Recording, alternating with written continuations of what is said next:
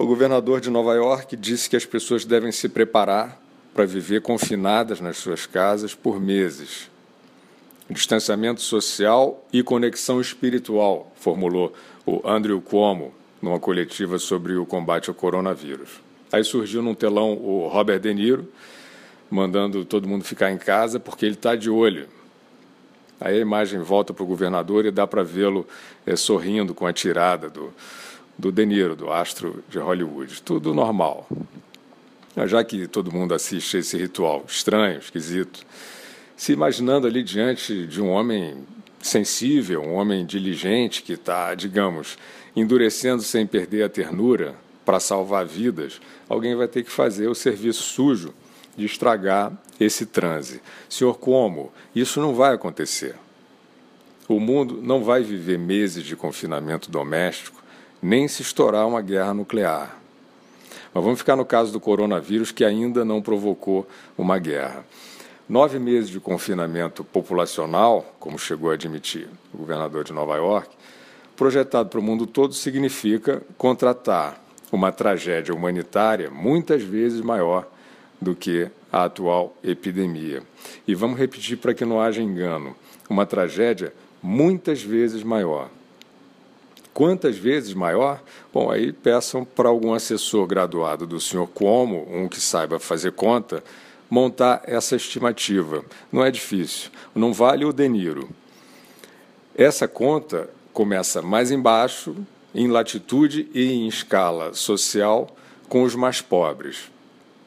Em países distantes, como o Brasil, por exemplo, as cidades fantasmas já estão gestando a devastação entre as pessoas, muitas pessoas, que não podem consertar um cano, pintar uma parede pela internet, que não tem para quem vender seus biscoitos na rua, na praia, para quem, portanto, a tradução de home office é barriga vazia. Não tem rede de proteção social, essas pessoas, não tem grana para o remédio da mãe idosa doente, que vai morrer amanhã ou talvez hoje, e fora das estatísticas. Essa bomba atômica não elimina a necessidade imediata das defesas contra o coronavírus, evidentemente. Só que ela não pode ser ignorada em qualquer plano que pretenda ou que diga que pretenda salvar vidas. As mortes pelo garrote social, que é o que estamos descrevendo aqui, não são uma abstração. Elas não são redutíveis a um dilema cínico entre economia e saúde. Tudo é vida. Quer morrer de quê? A devastação humanitária que vai ser provocada pelo confinamento de populações inteiras em casa por meses está sendo negligenciada claramente por muitos planejadores e autoridades. Por quê? Porque o fantasma da epidemia é totalitário.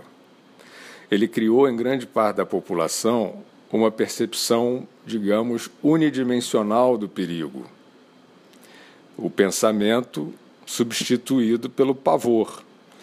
Então vamos dizer aqui com todas as letras, pedindo licença à patrulha linchadora. Mandar todo mundo ficar em casa indefinidamente é um plano assassino. Mais letal que o pior cenário imaginável para a epidemia do coronavírus. E agora? Bom, enquanto a gente deixa aí essa reflexão para os talibãs do fica em casa é, até que o coronavírus suma da paisagem, vamos trazer aqui uma outra perspectiva subversiva.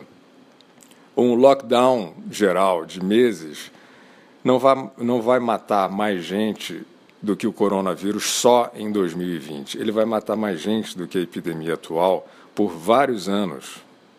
E vai começar pelos pobres, mas vai pegar todo mundo.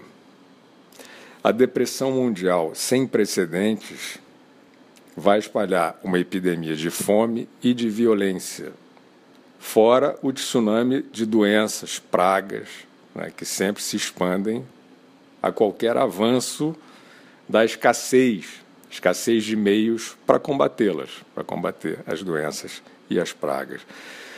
Se você está preocupado hoje com o colapso das redes de saúde pública, você tem a obrigação de procurar saber o que vai acontecer com elas, com as redes de saúde pública, depois da maior depressão econômica da história da humanidade, que está sendo gestada agora.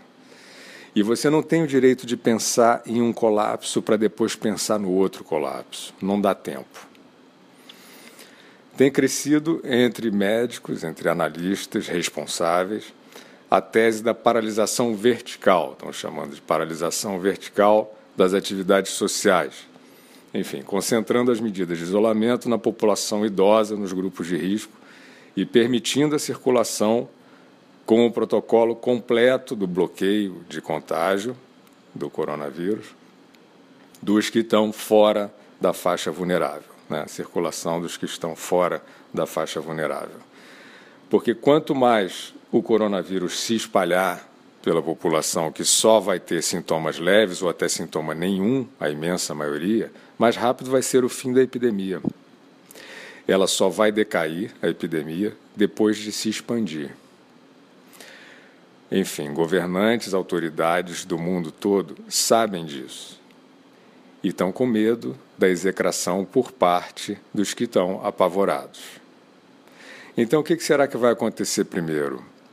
A tomada de consciência da opinião pública, vencendo o pânico, a revolta dos confinados ou um surto de coragem dos tomadores de decisão.